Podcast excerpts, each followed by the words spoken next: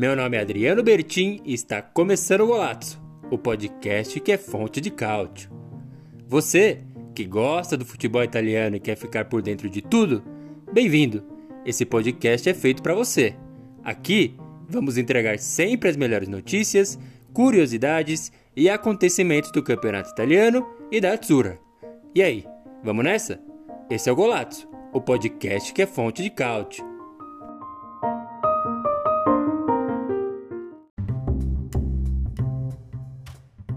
Boa! Muito boa! Já entrou no ar mais uma live Fonte de Cálcio, mais um podcast do Golazzo. Exatamente. Eu sou Adriano Bertin, o apresentador aqui deste programa dedicado inteiramente ao futebol italiano, nosso querido Cálcio. Voltamos, finalmente voltamos. Já dissemos isso nos últimos episódios, mas sim, se você está escutando, está assistindo isso aqui, saiba que o campeonato italiano voltou para o seu auge aí depois da Copa do Mundo, da pausa, quase três meses longe da primeira divisão do futebol italiano e estamos de volta com o nosso conteúdo favorito aqui sobre o nosso futebol italiano. Como eu bem disse, eu sou o responsável por apresentar este programa aqui, que é um fruto, uma consequência do nosso querido golazzo.com.br. Exatamente, eu sou o fundador, o autor, o chefe, o empregado, tudo no golazzo.com.br, que foi um site que eu fundei e criei para cobrir o campeonato italiano à minha maneira. Enfim, é o nosso principal meio ali de geração de riquezas dentro do Golazzo, mas também onde a gente deposita mais da nossa energia, seja anunciando ali onde vão passar os jogos, as principais notícias, que envolve o universo aí do futebol italiano, incluindo as outras divisões e também a seleção italiana. Mas esse conteúdo aqui, a live Fonte de Cálcio, é sempre dedicada, quase sempre dedicada, é verdade, à rodada do Campeonato Italiano 2022-2023. Então a gente liga os nossos microfones aqui, os nossos aparatos, para falar de como anda a rodada, quais foram os placares aí da rodada e dedicamos aí um tempinho analisando a nossa maneira os resultados e as influências na classificação aí do torneio. Antes de qualquer coisa, vou dando aqui os recados na nossa ordem, né? Para quem está sentindo falta do nosso repórter internacional, o André Moreira, ele está sempre conosco aqui. Claro, ele está estendendo um pouco as suas férias, né? Está ali curtindo ainda o inverno canadense. Aliás, sempre deixo o convite, eu visitei sim o nosso repórter internacional, o André Moreira, no Canadá. Fomos lá assistir a um jogo do Toronto FC, tinha o Crichito na época, já voltou por Genoa, o Ensinho Bernadeschi, então foi uma experiência bem legal. Ele tá voltando, fica de olho aí, daqui a pouco ele aparece aí, com certeza, na nossa live Fonte de Cálcio, nosso podcast do Golazzo. Mas, enquanto ele não aparece, eu sempre agradeço a todo mundo aí que nos ajuda, seja deixando o like nesse conteúdo aqui, comentando a live fonte de cálcio, porque quem ainda não entende exatamente como funcionam as coisas aqui, a gente grava a nossa live fonte de cálcio ao vivaço no YouTube, consegue debater aqui os temas, é, conversar com os nossos inscritos e depois transforma o conteúdo num podcast lá no Spotify. De qualquer maneira, seja qual for o caminho que você está acessando esse conteúdo, eu deixo o convite para nos ajudar nessa meta dos mil inscritos no nosso canal. Estamos aí na casa dos quase 700, então chegar nos mil inscritos seria uma marca bem legal para a gente continuar produzindo o nosso conteúdo. Então, é, faça parte dessa nossa campanha aí. Por exemplo, quem já está há muito tempo aqui nessa campanha é o pessoal do ufanismo futebolístico, sempre divulgando os nossos links, seja qual for, seja uma imagem, um link, uma live, um podcast, o pessoal está sempre divulgando e compartilhando e eu sou eternamente grato. Disseram eles aqui no primeiro comentário da live, o, o Napoli sobrou, mereceu muito a vitória, mas o que a dupla Bremer e Alexandre conseguiram errar tudo que tentaram no jogo. Foi algo que eu nunca tinha visto até então. É óbvio que é o nosso assunto principal, já agradeço aqui a antecipação, né? Vamos falar do jogo que abriu a rodada número 18 aí do Campeonato Italiano, Napoli 5 e Juventus 1. A gente já estava surpreso com esse placar. A Atalanta foi lá e meteu 8 na Salernitana também, vamos falar disso. Mas até aproveitando o gancho aqui, A gente abriu lá no nosso Instagram do Golato, o Blogolato, aliás, está chegando nos 2 mil, 2 mil inscritos, 2 mil seguidores lá também. Muito obrigado a todo mundo. Umas enquetes para saber o que, que, o pessoal vai querer é, que a gente discutisse mais nesse programa de hoje. E falaram para, óbvio, dedicar a esse massacre do Napoli contra a Juventus, mas também equilibrar com a perspectiva para a Supercopa da Itália, o primeiro título de 2023.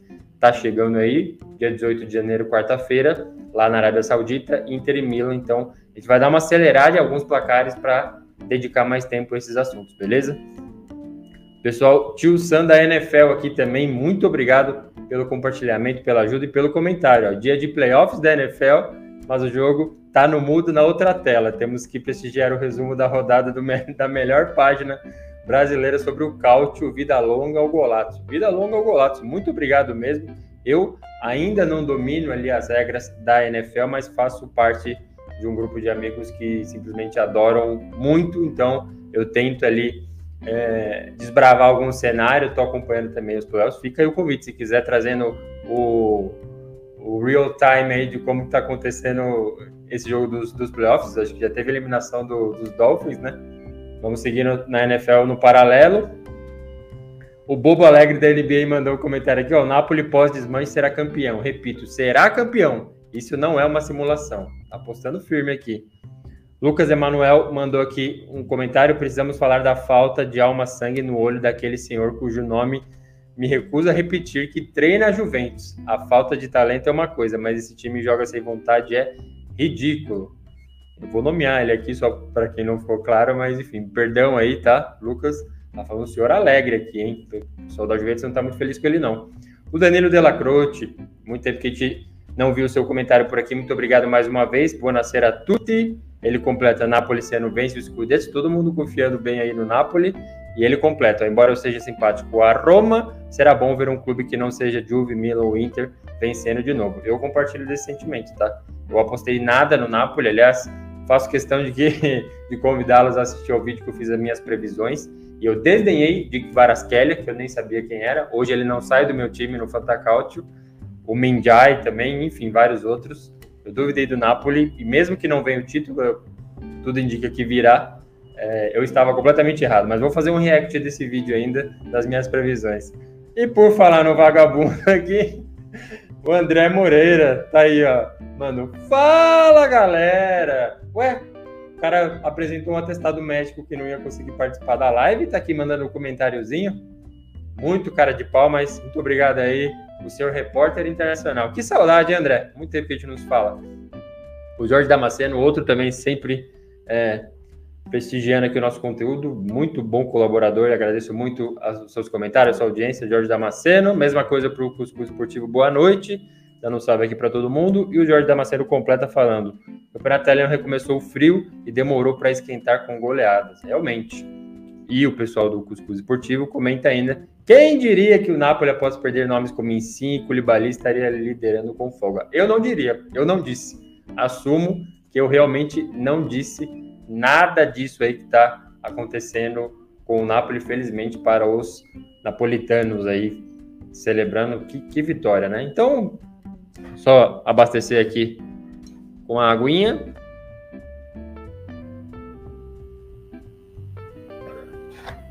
Para quem está no podcast aí ficou esse silêncio, sou só eu bebendo água, né? Porque na ausência do nosso repórter internacional, Estou gastando muita saliva aqui, então ao longo do programa vocês com certeza não ouvirão minha voz durante alguns 4, 5 segundos aí.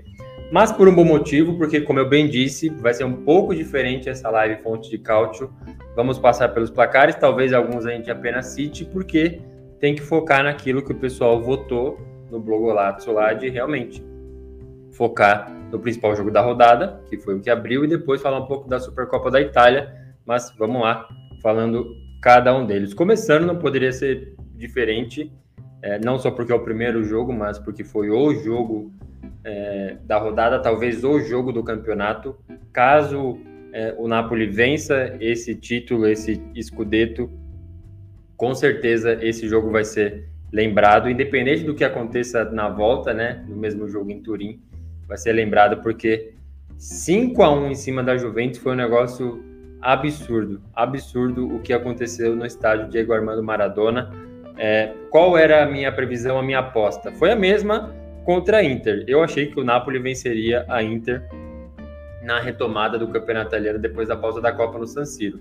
Não aconteceu, não dá para dizer nem que foi um bom jogo do Napoli, porque realmente a Inter teve várias chances de gol ali e deu aquela aquele alerta, né? Então, será que o Napoli, que não tinha perdido nenhum jogo ainda, é, realmente esse seria o verdadeiro Napoli? Será que estava acontecendo é, algum problema com o time? E aí foi lá a Genoa, venceu a Sampdoria, que estava em crise, ainda está, e as coisas fluíram bem.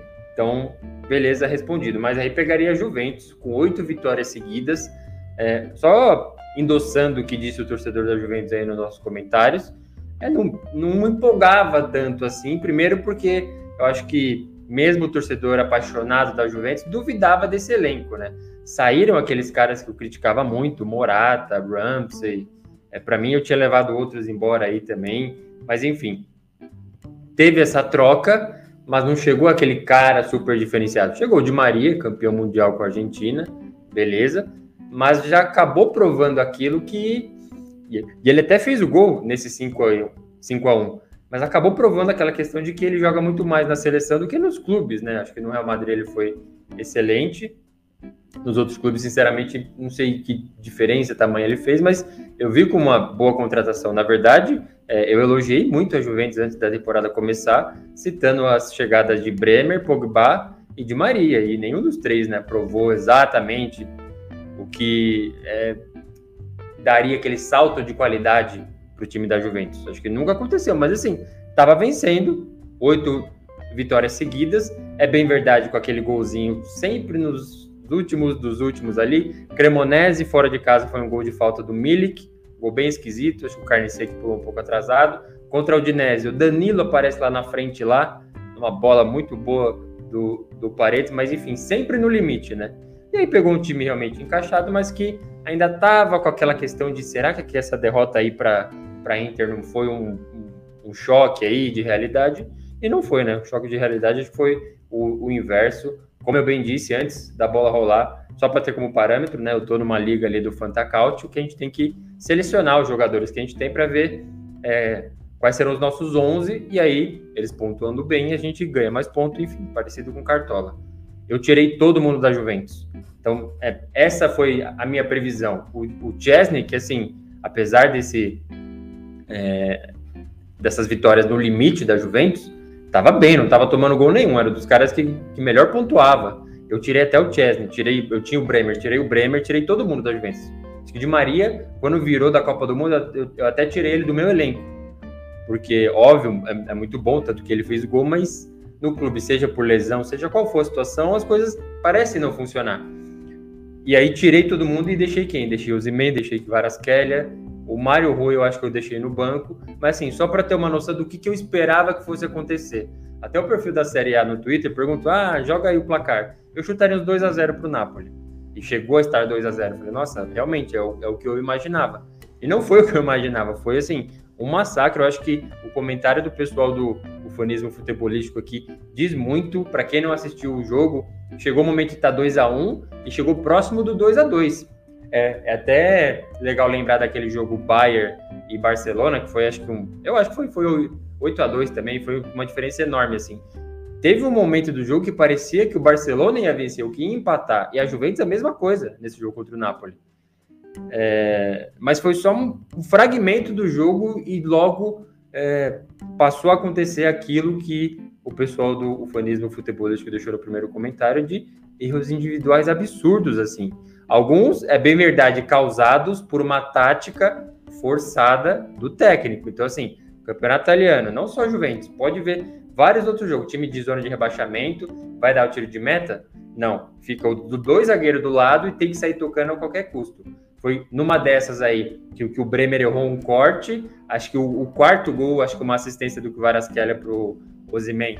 Ele também tenta tocar e erra. Ah, beleza, vai na conta dele? Não. Tinha três caras marcando o Ozyman. Três. A bola foi maravilhosa do, do? Foi. Mas três caras marcando o, o atacante do Napoli que subiu e fez o gol. Enfim, maravilhoso para o meu Fantacaut. Os caras pontuaram acima de 10, 13. É, assistência do Ozyman para o Kvaratskhelia, assistência do Kvaratskhelia para o Ozyman. os dois caras que eu tinha colocado. Enfim, assim, um massacre que o choque de realidade que tanto estava esperando para o Napoli acabou sendo para a Juventus. Assim, é...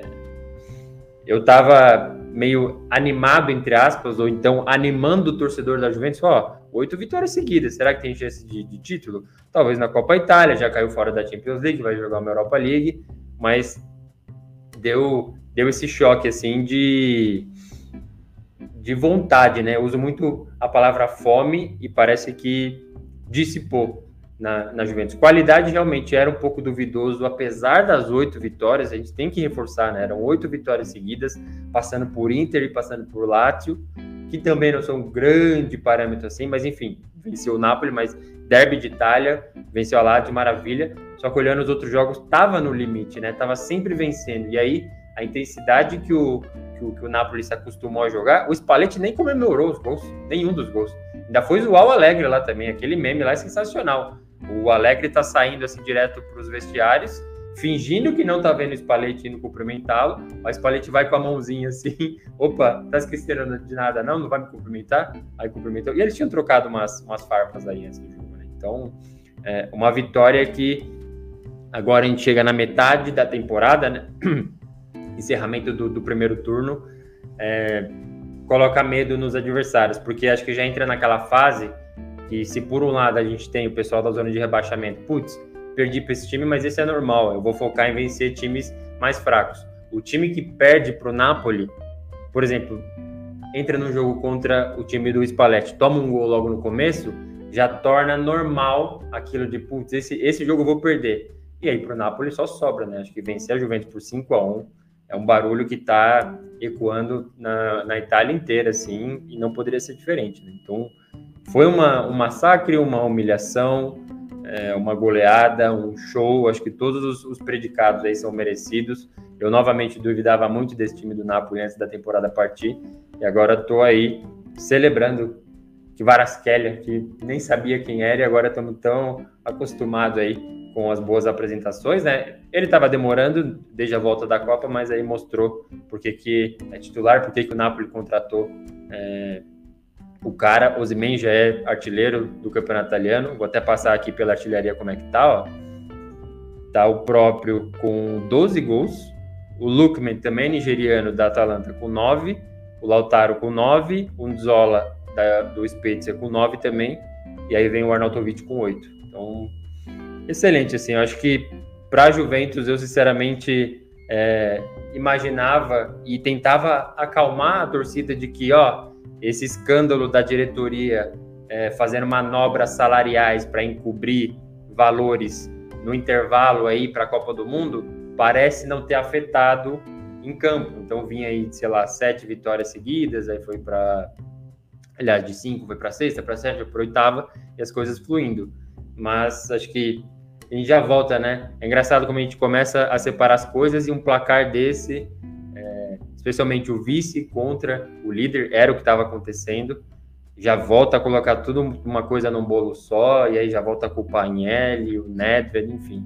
Uma, uma crise, assim, para um time que, enfim, tá ali no topo, como sempre esteve, quase a vida toda, mas que agora acho que tudo começa a ser questionado, né? Fala, não sei, imagina tiver torcedores da Juventus ou não aqui, quiserem comentar, falar ah, um jogador da Juventus que, assim, independente do, do, do, placar, se se jogou bem ou não essa partida, mas esse cara eu confio plenamente.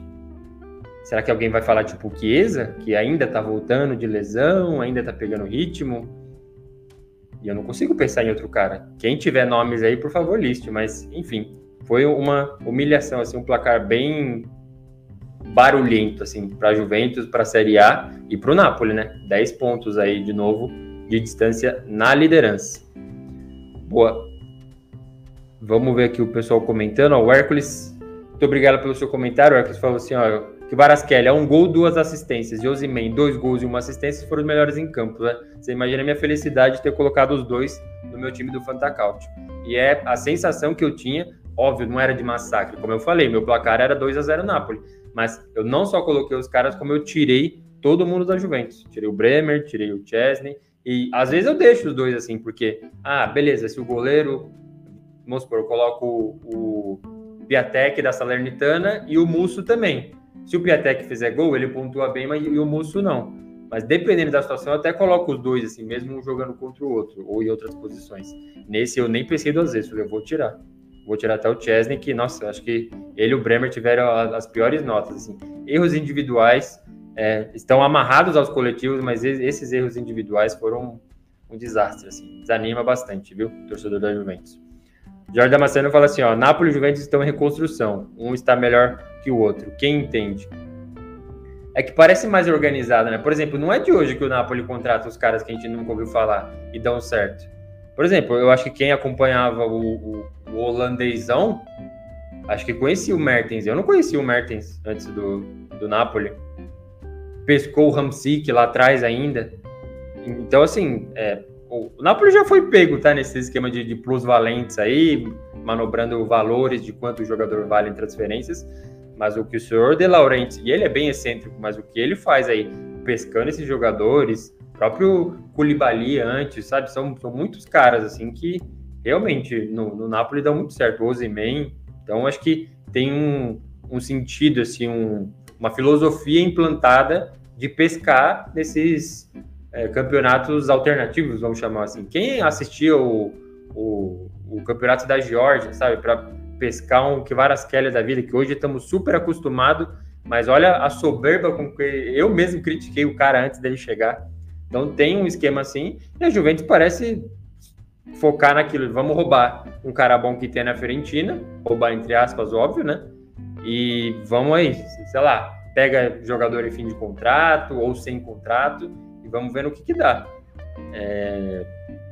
Esse grupo de jogadores eu ainda acho melhor do que o que estava antes, mas o que estava antes eu acho que não cometeu um papelato desse. Eu não, não lembro. Teve eliminação na Champions, que é sempre um papelato, ainda mais porque a Champions se tornou uma obsessão para a Juventus, mas eu não lembro de, de um papelato semelhante assim. Claro, na minha cabeça tinha lá aquela estrutura que ficou, o Bremer jogando muito, que é o melhor zagueiro da temporada passada, não sou eu que estou falando, ele foi eleito. Pogba não jogou bem em outros clubes, talvez na seleção, na Juventus detonou, mas se quebrou no, no primeiro mês de, de treino, ainda em agosto do ano passado. E o Di Maria, infelizmente, foi o Di Maria dos clubes. Então, a filosofia aí de, de contratação do Napoli me, me, parece melhor, me parece mais virtuosa. O Hércules fala assim, ó, a finalização de que o que antecedeu o primeiro gol de Osman, foi sensacional. O cara joga muito mesmo, realmente.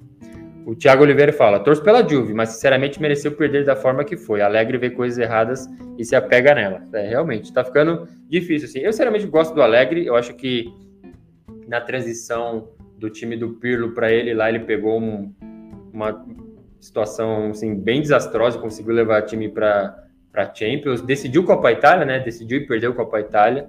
Então acho que fez um bom trabalho, mas parece que é, a torcida, pelo menos da perspectiva brasileira, eu eu tô em grupos de, de torcedores italianos, especialmente no Facebook, e não vejo assim tanto esse essa condenação do Alegre, até porque pegaria quem? Acho que o Zidane seria um bom nome, enfim, vários outros, mas enfim, é, esse descontentamento com o Alegre vai ficando bem forte, assim. Nem as oito vitórias, né, chegaram. Eu lembro de eu ter é, compartilhado no, no, no alguma coisa sobre isso, e torcedores da Juventus falar, ah, alegrismo nada, mas esse cara é muito ruim, esse cara não dá, vai dar merda. Antes do jogo contra o Napoli, os próprios torcedores falando, então acho difícil ele ficar, viu? Jorge Damasceno manda assim, ó, Napoli e Juventus estão em reconstrução. Ah, esse aqui a gente já passou. Aí o André Moreira, nosso repórter internacional, manda, ó, que Varatza tá voando demais. Cheiro de venda milionária pro Toronto FC. Sai daqui, rapaz. Já, já basta o Insim que roubaram. É só que faltava também, né? Venceu.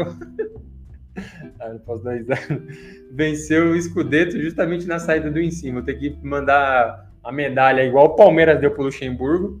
Vou ter que mandar uma medalha pro, pro Insim lá no Toronto FC. Sai pra lá. No grupo dos amigos aqui, muita gente falou do que Varasquera é na Juventus. Já pensou? Boa. O Jorge Damasceno falou: espero que o Zidane aceite treinar na Juventus. Eu realmente gosto dele. Foi, foi um discípulo do Ancelotti no Madrid e continuou o trabalho de maneira maravilhosa, né?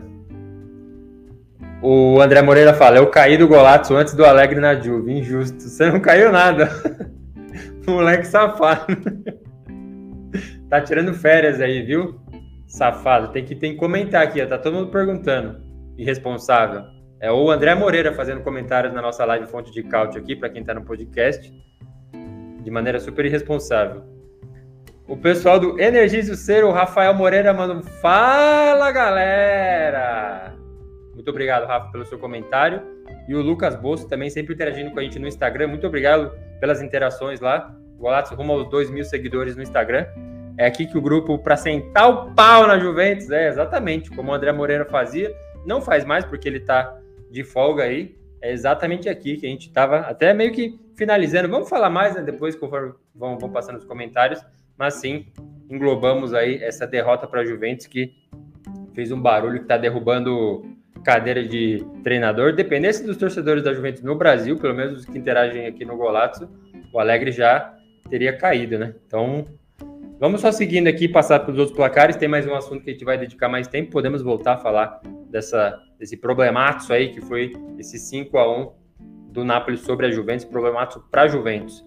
Teve um outro jogo importante também, porque gerou notícias, inclusive no golato.com.br. Cremonese 2, Monza 3. Então, mesmo jogando em casa, a Cremonese fechou aí. Parabéns para você, torcedor da Cremonese. 18 jogos, nenhuma vitória. O único time que não venceu um jogo sequer na temporada atual do Campeonato Italiano. Perdeu dessa vez para o Monza, que o, o, esse placar aqui tá enganando bastante, né? Porque parece que foi meio disputado. Não, o Monza abriu 3 a 0 Abriu 3 a 0 relaxou. E aí fechou é, esse 2 a 3 aí, voltou para Lombardia com os três pontos, mas 18 jogos aí, o senhor Alvini não resistiu, foi mandado embora em questão de três horas. O senhor Ballardini foi anunciado como o novo técnico aí do da Cremonese. Deixa eu só pegar a classificação aqui que eu acabei até pulando. Vamos aqui passando pelo topo, como a gente já falou do Napoli e Juventus, né? Então tá o Napoli com 47 pontos e o Milan tá com 38, seguido da Juventus com 37 e a Inter 37 também. Esse é o G4. A gente pula lá para a zona de rebaixamento, tá a Sampdoria com 9, vai jogar ainda.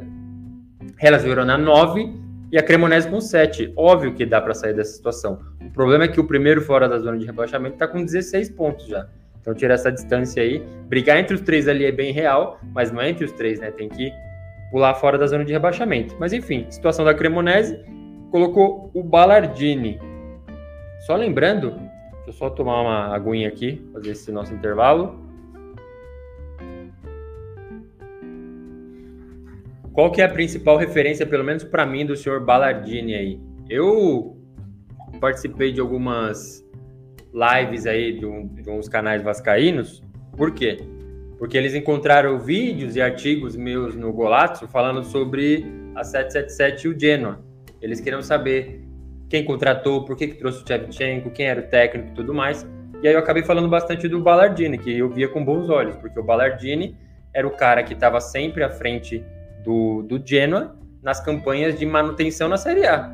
Então estava sempre para cair e o cara é, aparecia, salvava e mandava embora. Aí nessa aparecia, salvava mandava, mandava embora. Ele ficou durante algum tempo a mais e tiraram. Foi tirar o cara, o time caiu para a segunda divisão. Então, assim, não tendo o senhor Davi Nicola, do qual eu sou fã e do qual eu vou criticar bastante por tomar oito gols hoje com a Salernitana, não tendo um cara desse, é, nome do, do Ballardini me agrada bastante. Não conseguiria pensar em outro. Acho que pensar até em Daversa, que foi o que estava na própria. Rebaixou o Parma, na verdade. Rebaixou o Parma, treinou a Sampdoria também. Enfim, eu, eu prefiro o Ballardini, mas é milagre, né? Tem que vencer o primeiro jogo ainda. O único time que não venceu, não à toa, tá na última posição. Vai ser difícil para a Cremonese escapar. E o Monza é, já dá demonstrações assim é, boas não naquela perspectiva de que mandaram muito comentário, e aí o Monza pega a Champions League, pega a Europa League, eu falei, eu acho que não. E se eu errei com o Napoli com o Monza, eu tô acertando, né, com essa cautela. Mas é, é essa é a situação dos dois times, Cremonese já tá bem enrascada, tem mais, é, praticamente vai 18 jogos aí para fazer pela frente, mas vai ser difícil escapar. O pessoal comentando aqui, O Lucas Bolso já começou a campanha dele aqui, hein? Lucha na Juve. Quem tá a favor dessa, dessa troca no, no comando técnico aí? Eu acho uma boa. Manda, manda o Luxemburgo lá para a Juventus, vamos ver o que, que acontece. E o Hércules Menezes fala: teria Michele de Gregório falhado no gol é, marcado por Dessers? Ó, eu acho que ele fez uma boa partida, tá? Pegando é, a perspectiva, especialmente no primeiro tempo, é, ele é um goleiro que eu quase tô colocando no meu Fantacaut, mas é que é difícil o Monza vencer partidas de zero, né? E o goleiro, ele pontua muito mais quando não toma nenhum gol. Mas assim, se contar essas defesas que ele faz, ele é um excelente goleiro. Eu, eu gosto dele. E o Hércules ainda completa. Ó, Qualiato e Ferrari possuem uma parcela de culpa no gol de Churia. Os defensores parece que estavam na marcha lenta ou tinham acabado de acordar. Dá para definir a Juventus também, né? Tava bem aí. Aquele gol do Ozyman que o Bremer de fato erra no toque ali na lateral, mas pô, o cara cruzou, tinha três, três na área. Acho que era o próprio Danilo e o Alexandre, mas enfim, define bem. E o Jorge Damasceno fala: Cremonese subiu é, estragado e derrete a cada rodada. É, é curioso, assim, né? Porque a gente lembra a ordem de promoção: foi o Lecce campeão, Cremonese vice e o Monza passou pelos playoffs. E o Leite está muito bem, a gente vai falar deles depois. E o Monza também, e a Cremonese está aí, penando, penando bastante. Vamos ver com o senhor Ballardini o que, que acontece, né?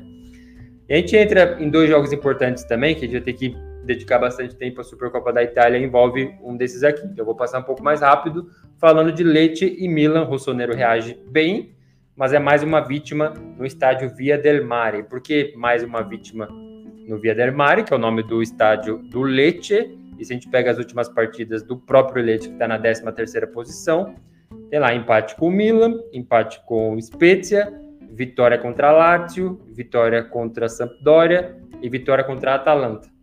Contra a Atalanta e contra a Lazio foi em casa e deu trabalho para Inter, acho que foi, foi na primeira rodada, para Juventus também, Juventus ganhou com 1 a 0 magro, mas assim, é um time que realmente, especialmente jogando em casa, tanto que eu descrevi aqui, ó, cinco jogos, os últimos cinco, três vitórias e dois empates.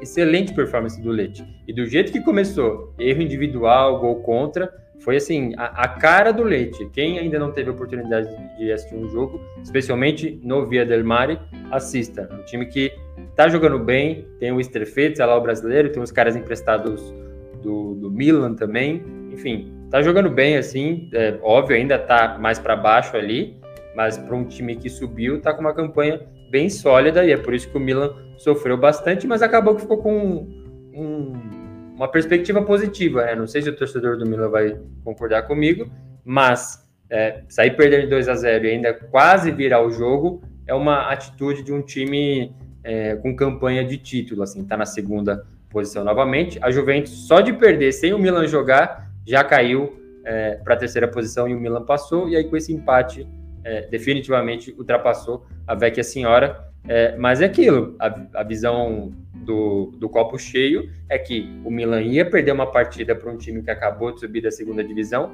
Esqueçamos aí esses adjetivos que eu conectei com o Leite, mas sim, ia perder um, um jogo para um time que acabou de subir e saiu com empate quase com a vitória, né? Então acho que tem algo positivo, mas nessa retrospectiva aí, eu acho que vem. Por isso que preocupou muito quando o Napoli perdeu para a Inter sobre como ia reagir depois, né? O Napoli não jogou na Copa Itália ainda e pegou a Sampdoria fora de casa depois, Sampdoria com o Rincon expulso logo de cara. Então já deu uma equilibrada. O Milan vem de derrota em casa na Copa Itália, já foi eliminado nas oitavas. Então, é, os times que ficaram nas melhores posições da Série A passada entram nas oitavas da Copa Itália. Desses que entraram só agora, só o Milan não passou. A Inter passou, a Fiorentina passou, quem mais jogou já? A Roma passou também. Enfim, todos passaram por enquanto, só o Milan que não. Aí vem dessa derrota para o Torino em casa e empata com o Leite. Então, tem assim um, um caminho meio esquisito para o próximo compromisso, que, é que a gente vai falar da Supercopa da Itália. Deixa eu só ver o que o pessoal comentou. A gente já vai falar desse Inter e Hellas Verona, mas também é bem coisa rápida. Ó, o Hércules, por exemplo, ele fala assim: ó, o Milan retorna para Milão com um ponto na mala dos últimos três jogos, dois da Série A e um da Copa Itália. O Milan se pergunta: o que é vencer? é, vai ter que definitivamente vencer o próximo, né? É simplesmente um torneio de jogo único contra a grande rival dentro do, do derby della Madonnina. Então, fica de olho. O Lucas Bolso comentando, ó, ganhei dinheiro nesse Leite Mila, hein? Foi fácil. Mila voltou desentendido, que joga o brasileiro Strefezza também, esforçado. É, até tentei fazer entrevista já com ele, o cara não responde, marrenta, viu? Mas ele joga mesmo na, na Série B, especialmente foi uma campanha muito boa do Leite. E os caras no ataque ali, nossa, eles são muito rápidos também. E aquilo, jogando em casa, é um time muito legal de se ver. Assistam o Leite e sigam os conselhos do, do Luca Bolso aí, do Lucas Bolso, porque o cara tá indo bem nas apostas aí, hein? O Francisco Bruno manda aqui, ó. Napoli não dá sossego. Muito obrigado pelo seu comentário. Sempre interagindo, compartilhando lá os nossos posts no Facebook. Muito obrigado, viu? Realmente, todo mundo que ajuda o nosso golaço aí. O Jorge Damasceno fala: Milan eliminado da Copa Itália e perdendo pontos importantes. Está deixando Inter e Juventus sonhar. É verdade, só que na verdade tinha que estar preocupado com o Napoli, né? Que até chegou a se aproximar naquela derrota que o Napoli teve para Inter, mas esse o ímpeto do Napoli parece que, que voltou enquanto o Milan está em baixa, né? Esse jogo da Supercopa da Itália vai ser importante. O Francisco Bruno ainda fala assim: ó, não deixa o cachimbo cair, sempre responde quando perde. Impressionante. Boa. Lucas Bolso fala ainda assim: ó, diferente dos últimos anos, o Milan tem um time bom em nomes, mas não vai para frente. Quem sabe eles se entendam no meio do caminho. Precisa de um atacante bom e novo. É, realmente, eu, eu gosto do Giroud assim. Eu o chamo de Gil ruim sem nenhum problema, coisa que o, o André, o repórter internacional, me ensinou a fazer aqui. É, ele não é né, excelente, tanto que é, eu, embora tenha criado o Golato para falar do futebol italiano, eu sei da a queda de qualidade, né, a comparação de qualidade entre uma Premier League e mesmo uma Bundesliga com a, a nossa liga italiana aqui é diferente, né? Então, o, o cara quando vem para cá ou quando permanece aqui é que tem alguma coisa entre aspas errada. Então talvez o Milan precisasse. Aí fez algumas apostas, algumas apostas que deram certo, mas por exemplo, aquele De Ketelari lá já tão, já virou meme, né? O cara não tem a carinha do Kaká lá, acharam ele na Bélgica, sei lá onde for, então tem umas pescadas erradas. Uma coisa que começou a fazer falta também é o Tonali, né? Eu não quero depositar aqui toda a responsabilidade de que, meu Deus do céu, tem que jogar o cara, mas ele não jogou essa partida, né? Então, ele realmente dá uma, uma força a mais no, no meio-campo e uma atenção também ali. Então, e, e, o Milan tá sem o manhã também, né? Eu não tô, eu vi muito torcedor do Milan criticando o Tatarussano, mas eu não vi nenhum problema com ele, nem na, no empate com a Roma em casa, nem na derrota pro Torino na Copa Itália e agora também não. Mas enfim, tem uns, uns desfalques aí. Lucas Bolso comentando aqui, o que o Calabria sofreu, coitado, mano. Nesse Via del Mar, tava chovendo ainda, bicho, isso é louco, coisa de louco. Francisco Bruno fala: quem você acha que tem o melhor elenco, Juventus ou Inter? Inter. Eu acho que a Inter tem. Já tem um tempo que a gente comentava aqui no Golato sobre a Inter ser o que a Itália tem de melhor para apresentar na Champions League. E mesmo assim, né?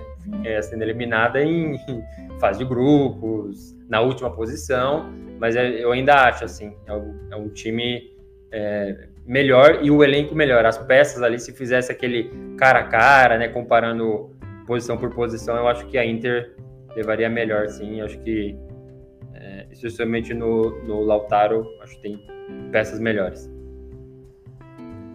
É, Jorge Damasceno fala: live vai ter um extra sobre o jogato do Perugia na Série B. Foi contra o meu Palermo também, né? Ainda, ó, a gente já tá quase 40 minutos de live aí, não fomos nem na metade dos, dos placares, mas enfim, tá aí a menção honrosa. Quem quiser acompanhar mais a Série B, a gente mostra ali todos os jogos, mostra, né? É, publica os placares, onde vai passar, transmissão, classificação, se teve um jogo da hora, enfim. Cobertura toda no golatos.com.br e no Instagram também. Boa lembrança aqui, Jorge Damasceno. E o Hércules fala: o primeiro gol de Aloroso contou com uma falha feia de Calulu. E foi gol contra também ainda, né? Foi um, um papelato ali. Mas, só movendo aqui um pouco mais rápido para a gente já falar da Supercopa da Itália, o outro lado da final aí da Supercopa da Itália é exatamente a Inter. Vitória sólida, mantém Nerazzurri sonhando, ou não?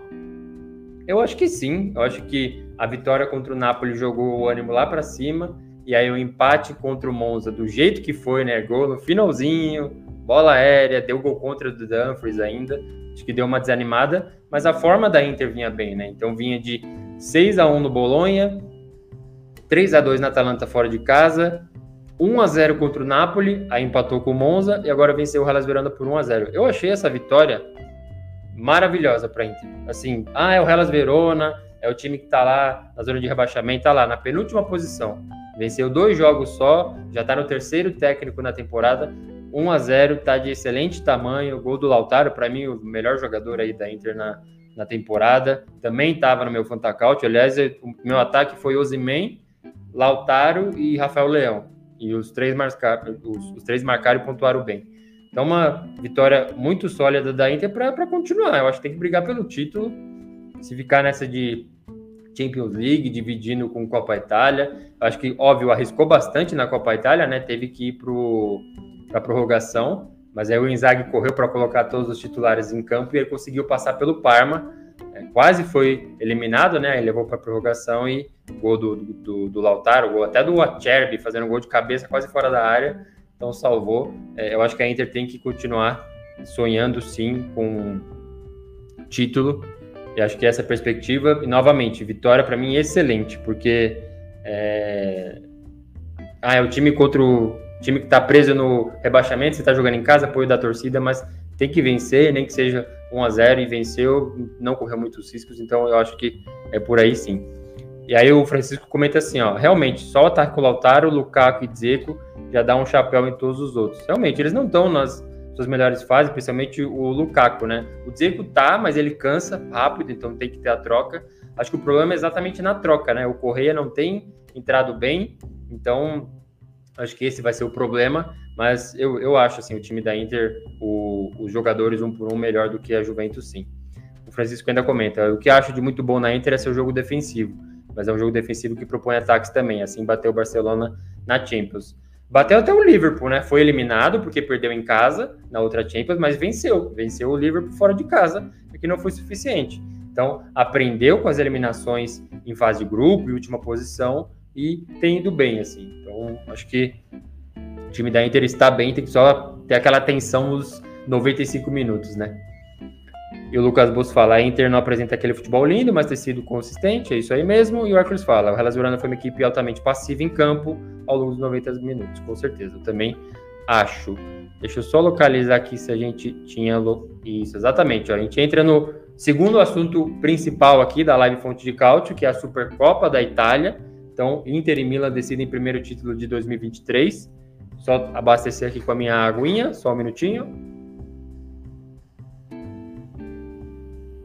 Para quem ainda não sabe o que é a Supercopa da Itália, agora começou a aparecer né, em vários outros campeonatos. No, no, Brasil mesmo, agora tem essa, essa tra nova tradição da Supercopa, que é promover o encontro entre o campeão italiano e o atual campeão da Copa Itália. Então o Milan chega como dono do Scudetto e a Inter chega como vencedora da Copa Itália. É, tinha uma tradição aí não muito longa, mas existia de se realizar é, essa disputa em jogo único sempre. Pode rolar prorrogação e pênaltis, mas jogo único no estádio olímpico na capital. E aí começou a transitar, né? Seja lá, vem um patrocinador novo, vem alguma coisa nesse sentido, leva o jogo para os Estados Unidos, aí leva o jogo para a China. Dessa vez não é a primeira, vai para a Arábia Saudita, então por isso que Milan e Inter jogaram primeiro na Copa Itália e jogaram primeiro na abertura aí da, da rodada 18 para poder fazer a viagem para a Arábia Saudita. Os dois times já chegaram. Cristiano Ronaldo está lá agora, né? Até é, recebeu e posou para foto com o Rafael Leão. Então, desejando sorte ali para o também português. Então, vai acontecer aí esse joguinho. Quarta-feira, 18 de janeiro, acontece a Supercopa da Itália.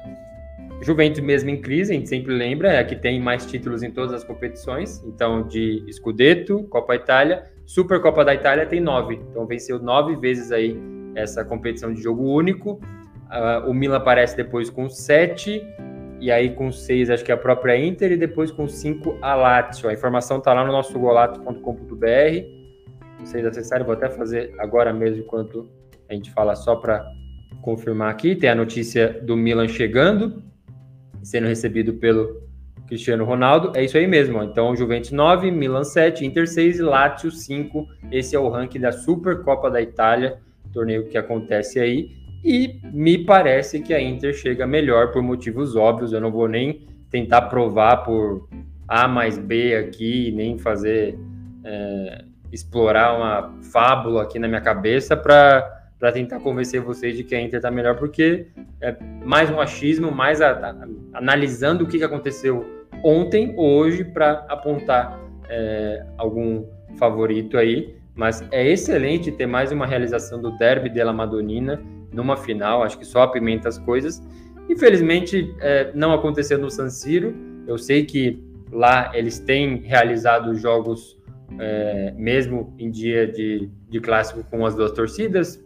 Rola algum pro, problema ou outro com violência e tal, mas enfim, é óbvio que era um jogo para ser no San Siro, né? Eu sei que tem que se escolher o estádio antes da competição é, partir. Aliás, não, né? Não é a Copa Itália, é um jogo só, mas, enfim, aí com certeza envolve outras coisas. Por exemplo, a Copa Itália está com o nome de Copa Frecciarossa Itália, que é o nome da linha de trem lá da Itália. Essa aqui vai ser a EA Super Cup. Então a EA Super Cup provavelmente definiu que tinha que ser na Arábia Saudita. Novamente, eu acho que na, na Itália o que a gente tem mais próximo da paixão da torcida dentro de um estádio, da forma como a gente tem aqui no Brasil, de gritar pra caramba, de é, ao mesmo tempo se, se sentir afetado por aquilo que aconteceu no campo de uma maneira mais envolvente, a gente não vê nos outros, e mosaico também, né? É, é uma coisa assim que, especialmente os times de Milão, fazem um negócio absurdo no, no San Siro, que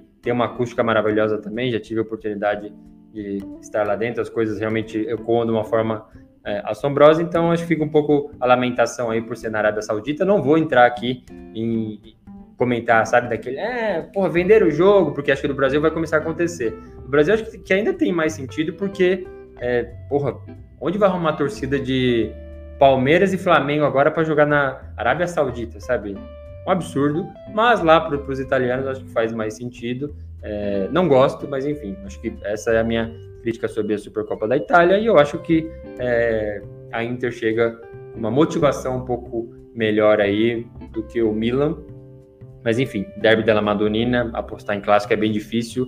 Pode sair nos pênaltis ou pode sair um 3 a 0 para alguém. Isso aí acontece no Derby della Madonnina o tempo todo, só pegar os últimos placares aí. E o Jorge Damasceno comenta assim: é uma palhaçada fazer uma final em outro país. A CBF pode fazer o mesmo com a Supercopa do Brasil. Exatamente o que eu comentei. Do Brasil, aí sim eu não vejo justificativa, porque não tem patrocinador árabe aqui, então o próprio Milan tem a Emirates e tal. Então, enfim, tem ali uma justificativa comercial melhor do que levar essa do Brasil. E eu, óbvio, não entendo muito do assunto, mas eu duvido que levar uma Supercopa do Brasil na Arábia vá criar mais torcedores é, lá que assistem o futebol brasileiro. Ou colocando lá vai gerar mais é, visibilidade para a Europa, porque está lá. Eu duvido, mas enfim, pode acontecer. Expectativa grande aí para mais um Derby da Madonina. Não vai ser o único compromisso no meio de semana, tá? Vai acontecer também jogos da Copa Itália. Juventus não jogou, uh, o Napoli não jogou também. Vai pegar a Cremonese. Aliás, quem é, vencer desse jogo, pega a Roma na próxima fase. Só mais um, uma observação aqui: muito provavelmente não vai ter é, torcida visitante em, é, no jogo Napoli-Roma que vai acontecer pelo Campeonato Italiano. Pela Copa Itália, se acontecer, provavelmente também não vai ter. Dá muita jura de morte aí, a polícia está investigando e parece que não vai ter, mas eu vou soltar um artigo no golatos.com.br falando sobre isso depois. E vocês conferem lá toda a informação. E o Lucas Bustos fala, ó, nessa Supercopa eu não boto dinheiro não, tudo pode acontecer, especialmente sendo, sendo Derby della Madonnina. Do nada sai um 3 a 0 para alguém, a, o, o Derby de, della Capitale também, assim, Lazio, Roma, direto acontece umas loucuras, assim, então, difícil. Vamos avançando então, que a gente tem que passar pelos outros placares e tem coisas importantes para falar. Um a gente vai passar um pouco, um pouco mais rápido, o outro a gente vai aprofundar um pouco. E começa por esse aqui, ó, Sassuolo 0, Lazio 2. Não é uma pergunta, mas vocês podem responder. Nero Verde já tem campanha de rebaixado. E já tem mesmo. O que está salvando o Sassuolo, acredite se quiser, a então sensação, a nova Atalanta, o que está salvando o Sassuolo é a campanha péssima que os outros estão fazendo. Então, Cremonese, 7 pontos, Hellas Verona, 9 e Sampdoria, 9. E o próximo é o Sassuolo, com 16. Então, somou pontos aí o que pôde. Foi um dos primeiros a ser eliminado na Copa Itália, representantes da Série A, então já caiu fora. E tudo indício, né? Indício de que o trabalho do, do Dionísio, enquanto o De Zerbi está é, amassando todo mundo no Brighton lá na, na, Premier League, depois de passar pelo Shakhtar, o Dionísio pegou o trabalho dele e infelizmente não conseguiu. Nem acho que, assim, ah, pegou um trabalho bom e destruiu, não, porque jogadores mudaram quase totalmente, né? Os principais valores saíram, o próprio Escamaca e tal, enfim, muita gente saiu, mas é, tem time, né? Tem time para fazer coisas melhores aí essa derrota para Lazio em casa é uma coisa que a gente não imaginaria acontecendo em temporadas passadas, mas ok, vamos tratar como ok. Aí perde para Fiorentina por 2 a 1 perdeu essa derrota para Sampdoria em casa. É, Sampdoria voltou aí da, da Copa do Mundo desesperada por pontos e conseguiu fora de casa vencer o Sassuolo. É, e derrota para o Bolonha também no, no derby da Emília-Romanha e também de, em, empate com a Roma nesses últimos cinco jogos mas se for pegar a última vitória deles, foi lá em outubro. É exagerado, porque a Série A parou em novembro, então não teve jogo, mas a última vitória do Sassuolo foi, foi lá, em outubro. Não fosse uma campanha tão desastrosa aí de Sampdoria, Hellas Verona e Cremonese, ele estaria em situação bem complicada. Aliás, caso a Sampdoria vença o Empoli nesse, nesse jogo que resta, é, vai a 12 pontos e fica só 4 do Sassuolo. E aí, aí o bicho começa a pegar. Tem que ficar muito de olho no Sassuolo, porque nosso nível caiu bastante assim mesmo, parece ânimo. Berardi, óbvio, não vai resolver sozinho, mas já resolveu. Já terminou o campeonato com 15 gols aí, mas enfim, tinha outras coisas envolvidas, né? Então, é... pressão grande. E a Lazio voltou a vencer depois de três jogos. Tinha perdido para a Juventus, é... perdeu para o Lecce, estádio Via del Mare, como eu bem falei. Empatou com o Empoli e agora venceu o Sassuolo está lá na quinta posição, sempre ali, né? Roma, Lazio, brigando na quinta posição, tentando o Champions League, mas é difícil de alcançar ali o pelotão da frente, embora a diferença para a Inter seja só de três pontos. Mas difícil para o Sassuolo, bem difícil. Vamos pegar aqui o comentário do Hércules. A melhor palavra que define essa partida é acréscimos, pois os gols ocorreram nos acréscimos do primeiro tempo, com o Zacanhe, foi, foi de pênalti, né? Se não me engano e nos acréscimos do segundo Felipe Anderson. Esse do Zacanha, aliás, mostra assim aquela partida típica de time que, que cai para a segunda divisão. Não estou dizendo que vai cair, mas assim, você está brigando, é um time melhor e tá 0 a 0 vai acabar o primeiro tempo, vamos ali organizar. Aí o cara vai dar uma, uma cabeçada para dentro do gol, o cara dá uma cotovelada de costas na bola, assim. Foi pênalti claríssimo. Assim, é um pênalti que desanima e faz você perder jogos assim para, infelizmente, te manter próximo do rebaixamento ou até dentro dessa zona.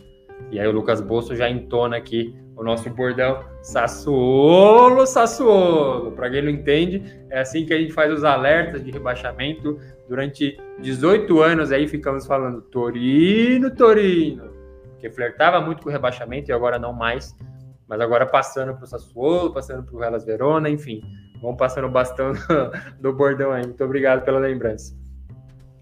Jorge Damasceno falou imóvel e saiu com 15 minutos. Eu não assisti esse jogo e fiquei me perguntando por que, que ele não bateu o pênalti. Tá aí muito bem explicado pelo nosso Jorge Damasceno. Muito obrigado.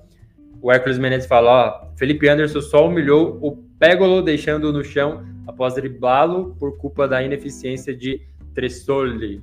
Tá falando aqui provavelmente do gol que selou a vitória, né? Passou por cima de, de todo mundo, literalmente, o Felipe Anderson. E o Francisco Bruno fala: eu acho que a Lazio podia ser melhor em competições internacionais. Podia, mas eu acho que nessa temporada tá sendo pior que as outras ainda, né? Acho que tomou goleada fora de casa, acho que foi pro, pro Sturm, um time que, nossa, nem, nem conhecia, mas enfim. É, era assim, era para ter beliscado uma finalzinha de Europa League, alguma coisa nesse sentido. Eu, eu concordo também. Gente fica abaixo.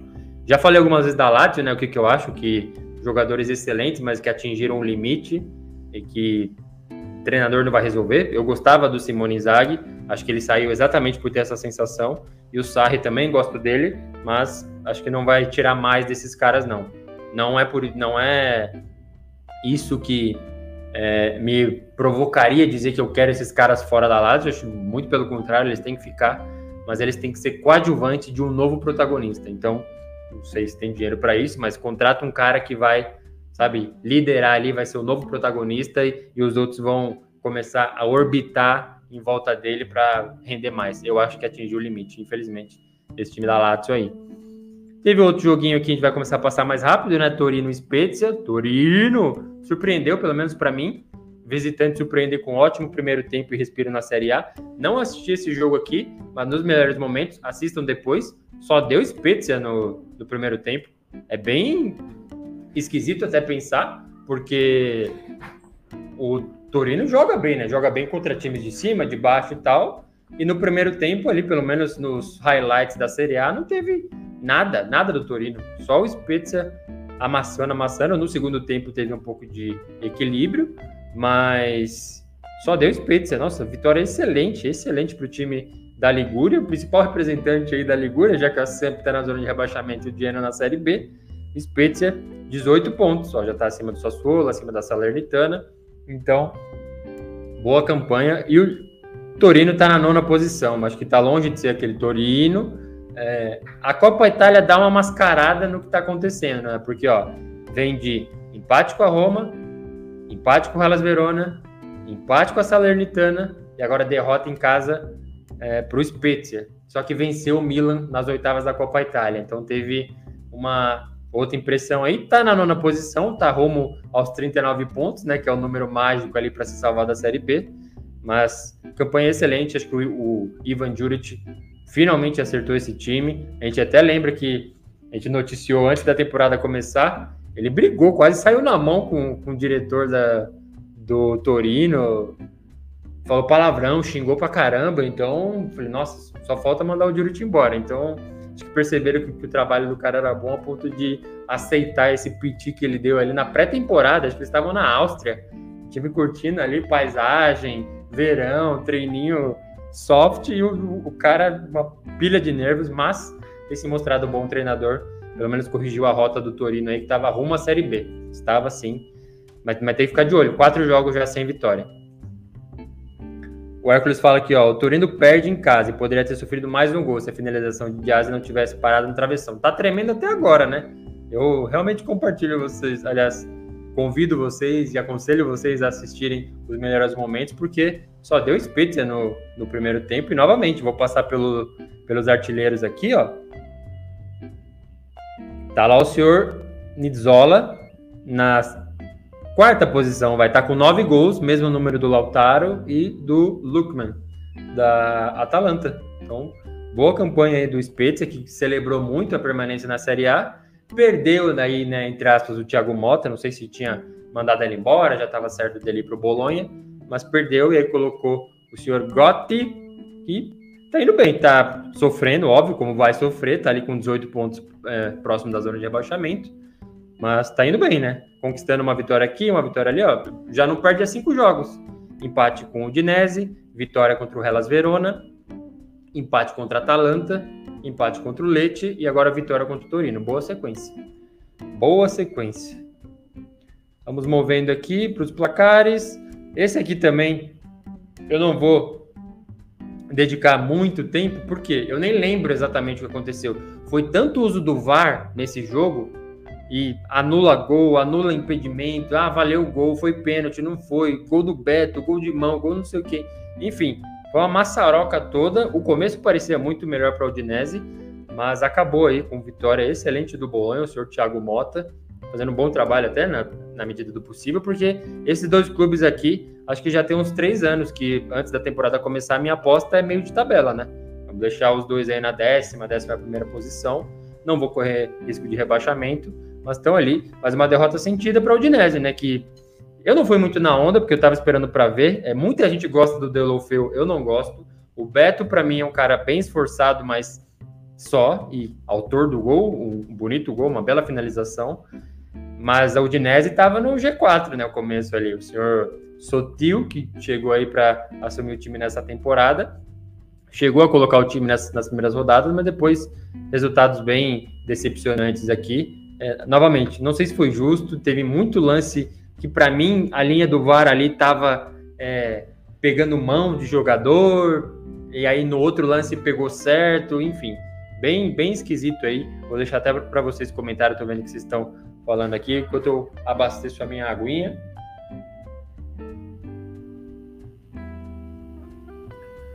Mas num concorrente direto, vamos chamar assim, a Udinese, o Bolonha veio com uma, uma vitória importante também, vinha, vinha de derrota em casa contra a Atalanta, então foi uma, um bom triunfo aí para o principal representante da Emília-Romanha, que me desculpe os torcedores do Parma. Vamos ver aqui os comentários. Ó, o Francisco Bruno falou: Mila parecia um time que nem ele sabia o que era bola na derrota para o próprio Torino, simplesmente tenebroso. Nossa, ainda teve um gol legal do Júnior Messias quando. É, é que você está falando da derrota na Copa Itália. O Milan perdeu para o Torino também na Série A. De um jeito bem, bem esquisito, sim. Só lembrando aqui é, esses comentários do Francisco Bruno falando ainda do jogo do Milan. Ele completa aqui, ó. Mas também acho que a saída do Benasser fez o time morrer. O Hércules fala, ainda no primeiro tempo, tanto a Udinese como o Bolonha iriam ter um gol invalidado por existir posições de impedimento. Exatamente, o Hércules está reforçando aí. Assistam depois, vai ser bem melhor do que qualquer descrição minha aqui, porque realmente tentei anotar para descrever melhor ali a ordem dos acontecimentos. Foi uma bela de uma confusão esse jogo e Bolonha teve mais sorte nas decisões da arbitragem aí. Jorge Damasceno fala: o Udinese brigava pelo título e só joga para cumprir tabela. Espero que esteja com ironia aqui esse comentário. E o Hercules fala: Mas quantas derrotas são necessárias para a casa de André Sotil cair? Ele termina a temporada com a Udinese? Acho que termina, né? Porque ele, ele criou muita gordura, né? Tava todo mundo falando de Champions League, olha a Udinese, a sensação, não sei o quê, blá blá blá. E agora tá lá, ó, ainda tá na oitava posição. Então, em tese, tá brigando para a Conference League é, e não rebaixamento. Só que, como o Hercules questiona da casa do cara cair, é porque o retrospecto tá horrível, né? Empate com o Spezia, derrota para o Napoli, empate com o Empoli, derrota para a Juventus e derrota para o Bolonha em casa. Então, esses em casa especialmente, né? Pegam muito, mas acho que ele não cai, não. Acho que ele fica até o final. E se pá, renova. E o Lucas Bus falou: vocês acham que os times grandes apostam em caras medianos, Giroud, Ibra, Rabiot, e não olham para dentro, enfraquecendo os próprios atletas italianos? Podiam apostar em Belotti, Raspadores, Camaca. É, o Napoli fez isso, né? O Napoli pegou o próprio Raspadori. Eu acho que o Scamaca eles não pegaram por é, perder concorrência. É dinheiro, né? A é, Premier League chegou com muito mais dinheiro. E, e até triste a comparação, né? Porque no passado perdia a Inter perdia jogador pro Chelsea, o Crespo indo para lá, o Milan perdeu o Shevchenko pro Chelsea, então vai um cara pro Liverpool e tal. Agora, as grandes potências italianas ou as revelações aí são contratadas por Aston Villa, é, West Ham, esses times, então tem isso. Na entrevista que eu fiz com o Jefferson, atacante brasileiro do, do Catania, ele falou que na Série D Série D? Série D e C, depois dá uma olhada na, na entrevista, mas times são obrigados a, a, jogar com os italianos das divisões de base. E se você, é, na Série B não é obrigado, mas se você usa, você ganha dinheiro por isso. Então tem uma forçação de barra, mas que nem sempre é positiva, porque como o próprio Jefferson lembrou nessa entrevista, quando você força o uso de um cara, você vai usar um cara que é ruim, mas você tem que usar. E ele é jovem, tem lá, vai, 18 anos, acho que tem que ser até sub-23. Quando esse cara faz 24, você não precisa mais utilizar ele. E aí o que, que você faz? Manda embora. Só que o cara é ruim. Nenhum time contrata ele mais. E esse cara fica com depressão. Porque ele sonhou com a carreira de atleta dele, foi enganado porque ele foi escalado de uma maneira forçada. E aí, quando chegou na hora que ninguém precisa dele de maneira obrigatória, ele fica sem clube. Então, assim, tem uma dificuldade para o futebol italiano administrar essa esse lançamento de jovens atletas, né? Nesses casos aí que, que você citou, o Scamaca para mim foi isso, foi um, um, outro time com mais dinheiro e perspectiva vencendo. O Raspador até foi para o Napoli, tá aí brigando pelo título, embora não seja titular, né? E o Belotti para mim é um caso de erro dele mesmo. Acho que ele ficou tanto tempo no Torino que aí ele já começou a cair de nível e agora se lascou. Mas era um cara que deveria ter aproveitado uma proposta, uma possível proposta para ir até para fora. acho que chamaria mais atenção para a Itália tendo um cara como ele é, brilhando num City da vida, se fosse acontecer, né? Tô só supondo. Mas, por exemplo, é, se a gente supor, imaginar que o Haaland fosse italiano, a seleção italiana, o futebol italiano seria carregado, assim, pelo chamariz dele, de alguma forma ou de outra, entendeu? Então é isso que eu tô querendo dizer. Então acho que tem que se é, equilibrar as coisas nesse sentido. O Rafael Moreira mandando tem que se hidratar mesmo, tá pegando fogo, bicho. É difícil, né? O repórter internacional pegou férias, eu tenho que tocar sozinho aqui, ó. Vou até abastecer novamente. Obrigado pelo conselho, Rafa. Jorge Damasceno fala: pai e filho André e Ricardo Sotil, quem decepciona mais? É, o Sotil da Fiorentina eu tinha ele no meu Fantacautio e tirei. Tirei porque também achei que ele decepciona. Corre, corre, corre e nada, né? É, e o Francisco Bruno endossa o que eu falei aqui, ó, perdeu para o Poçante West Ham, realmente. Vamos avançando aqui, a gente teve um outro jogo, eu já começo dando risada porque é impossível, eu não sei nem como falar desse jogo, se vocês souberem como vão comentando aí. Atalanta 8, Salernitana 2. Então, sim, esse foi o placar do jogo. O Ochoa pegador de pênalti, jogador de Copa do Mundo lá, o goleiro mexicano que o Brasil adora, pelo menos o Globo.com adora esse cara, né? Ah, Ochoa compra nova tiara pro cabelo, sai no, na capa do Globo.com. Ochoa é visto comprando chinelo novo em Cancún, sai no Globo.com. Ochoa fecha com a Salernitana, sai no Globo.com. Agora, com certeza, acho que devem ter soltado matéria sobre ele aí, que infelizmente tomou oito gols, né? Salernitana foi pro intervalo já com cinco e fechou em oito. Acho que alguém comentou lá no Instagram também que poderia ter sido 10, fácil, assim, fácil mesmo. Foi, foi uma piada. Assim. Eu até achei um gol bonito da Salernitana quando empatou o jogo, uma assistência para trás, assim, aquela bola, é aquele esquema do jogo da Vinicola, que não tem esquema, ele vai no mental do jogador, fala, vamos arrancar a vitória na raça, choveu uma bola para a área, o Piatek jogou para trás de cabeça e o Dia, se eu não me engano, fez o gol. Gol bonito, empatou, até dava uma cara que alguma coisa fosse acontecer. Aconteceu, foi um desastre, né? Sinceramente, acho que ninguém esperava, né? Por 8 a 2 E o Ochoa, sendo justo com ele, ele estava fazendo partidas boas. Acho que a estreia dele foi ruim, foi contra o Milan, se não me engano. Contra o Torino, ele fechou o gol em casa, então Salernitana e, e Torino empataram em Salerno 1 a 1 e agora não tem o que fazer, né? Foi, nossa, que absurdo, meu. Até perguntei, deixa eu ver como é que tá a enquete lá no Instagram. Perguntei pessoal, se esse jogo fosse na Copa do Mundo, se ele pegaria ou, ou não. Vamos ver quanto está a porcentagem aqui.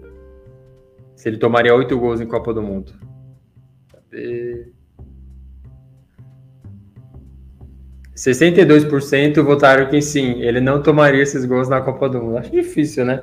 Enfim, mas é um conjunto de coisas que a gente tem que começar a tratar mais sério a questão da Salernitana, que novamente gosto bastante dele, acho o senhor Davi Nicola um, bom técnico, apesar de focar mais na parte mental, é a minha opinião, mas já tá ali em cima do Sassuolo, né? Não vence há muito tempo, dos cinco últimos jogos, quatro derrotas, então, problemas aí para a Salernitana, tem que voltar a vencer esses joguinhos aí. Então, perdeu para a Fiorentina, perdeu para o Monza, perdeu para o Milan, empatou com o Torino e agora perde para a Salernitana desse jeito.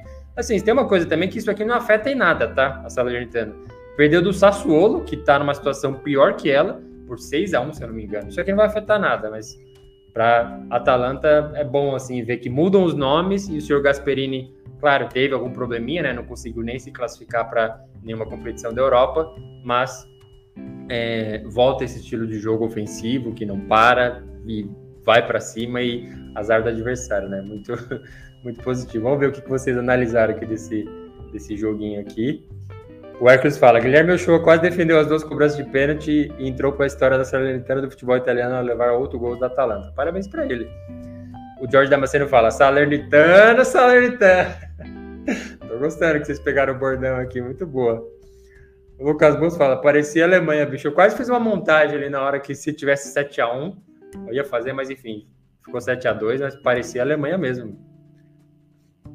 o Hércules fala: teremos Ochoa titular contra o Napoli? Será essa a maior é, goleada do futebol italiano na temporada 2022-2023? Eu acho difícil alguém pegar, né? A própria Salernitana já tinha tomado 6 do Sassuolo. Eu acho que foi nessa temporada, aliás, esse 6 a 1 Depois eu, eu busco informar vocês, mas é, parece. E o próximo jogo já é contra o Napoli. Já teremos o, o derby, entre aspas, da, na região da Campania, ali no sul. Vamos ver aqui próxima rodada, porque acho que é contra a Roma, né? Tava até esse problema aí, torcedores de Napoli e Roma.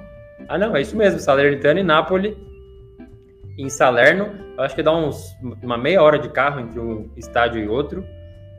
Chamam de derby ali, né? Não é muito derby, mas chamam derby Salernitana e Napoli. Ixi, lascou, hein? Mas é difícil para a Salernitana sair dessa. O Francisco Bruno fala, ó, finalmente a Atalanta fez acontecer o que não aconteceu na Copa de 14 no Castelão. E o Augusto fala: como a Roma joga futebol horrível, meu amigo.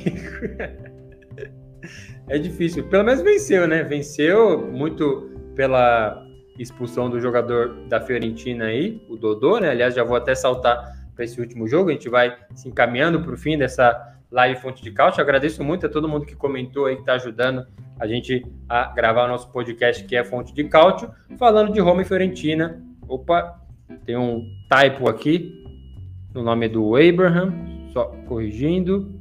Abraham de bala decidem e empurram a viola para longe do topo. Foi isso que aconteceu na minha perspectiva.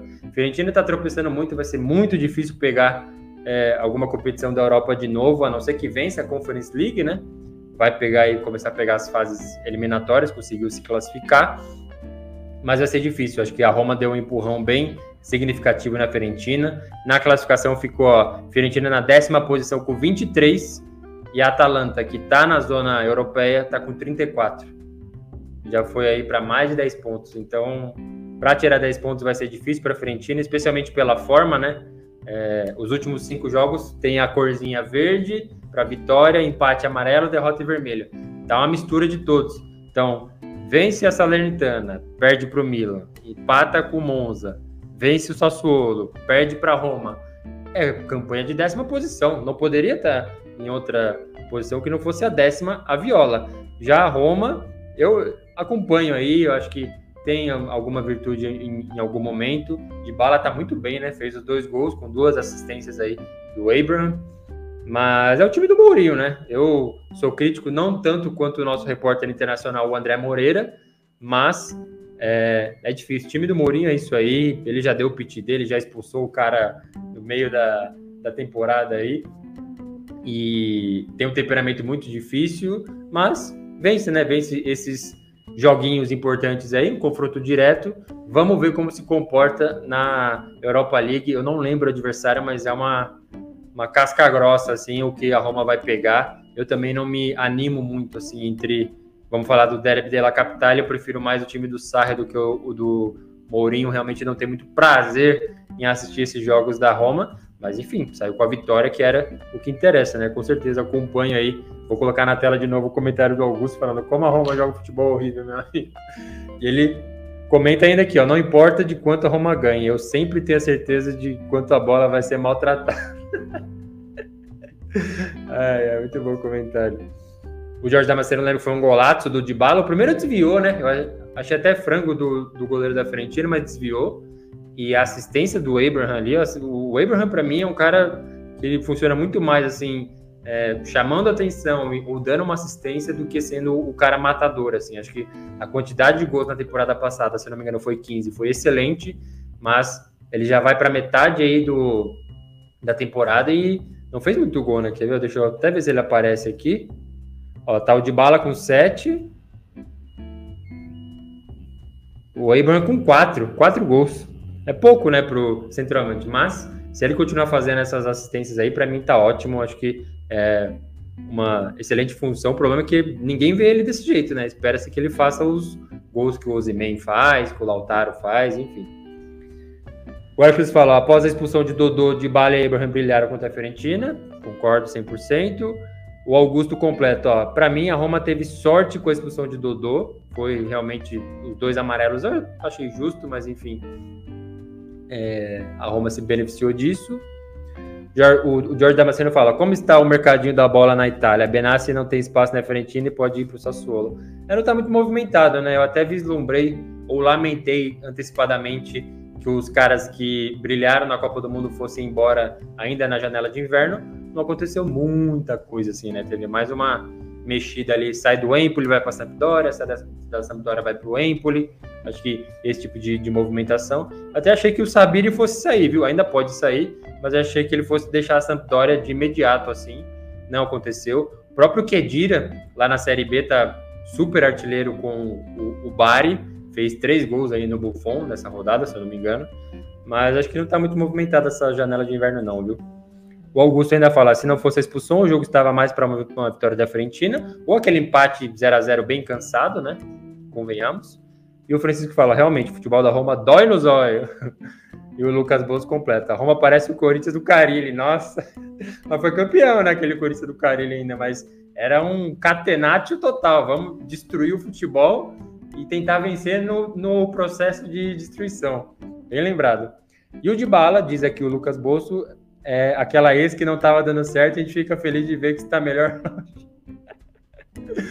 é, eu acho que a gente não vai ter um comentário melhor para encerrar nossa live Fonte de Cálcio, viu? Agradeço mais uma vez aí todo mundo que ajudou a levar esse conteúdo é, para o ar. Só fazendo um alerta, né? A rodada ainda vai acabar com o Empoli Sampdoria fechando a rodada 18 aí vamos assistir nessa segunda-feira, mas o que a gente tinha que falar aí, tanto da, do massacre do Napoli quanto da Supercopa da Itália, que a gente vai acompanhar aí na quarta-feira entre Milan e Inter, foi levado ao ar com certeza e, claro, com a ajuda de vocês, que eu sou e sempre serei muito grato, beleza? Agora é ficar de olho no Blogolazzo, o nosso Instagram, e especialmente no golazzo.com.br. Eu sempre trago bastidores aí. Se cai algum cascalho, é da audiência que vai no nosso blog ali, que está indo bem, é, muito em razão da divulgação que vocês fazem e do apoio que vocês fazem aqui.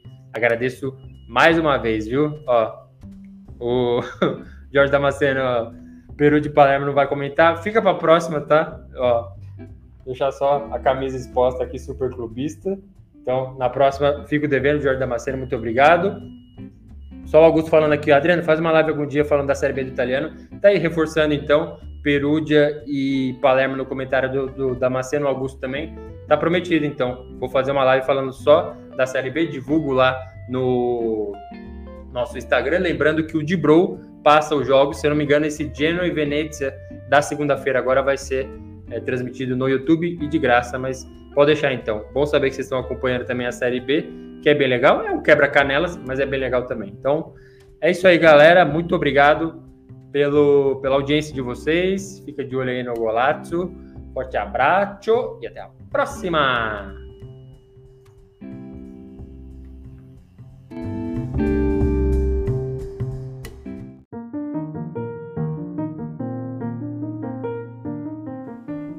Você acaba de ouvir o Golazzo, o podcast que é fonte de cálcio com apresentação, edição e produção de Adriano Bertin e comentários de André Moreira.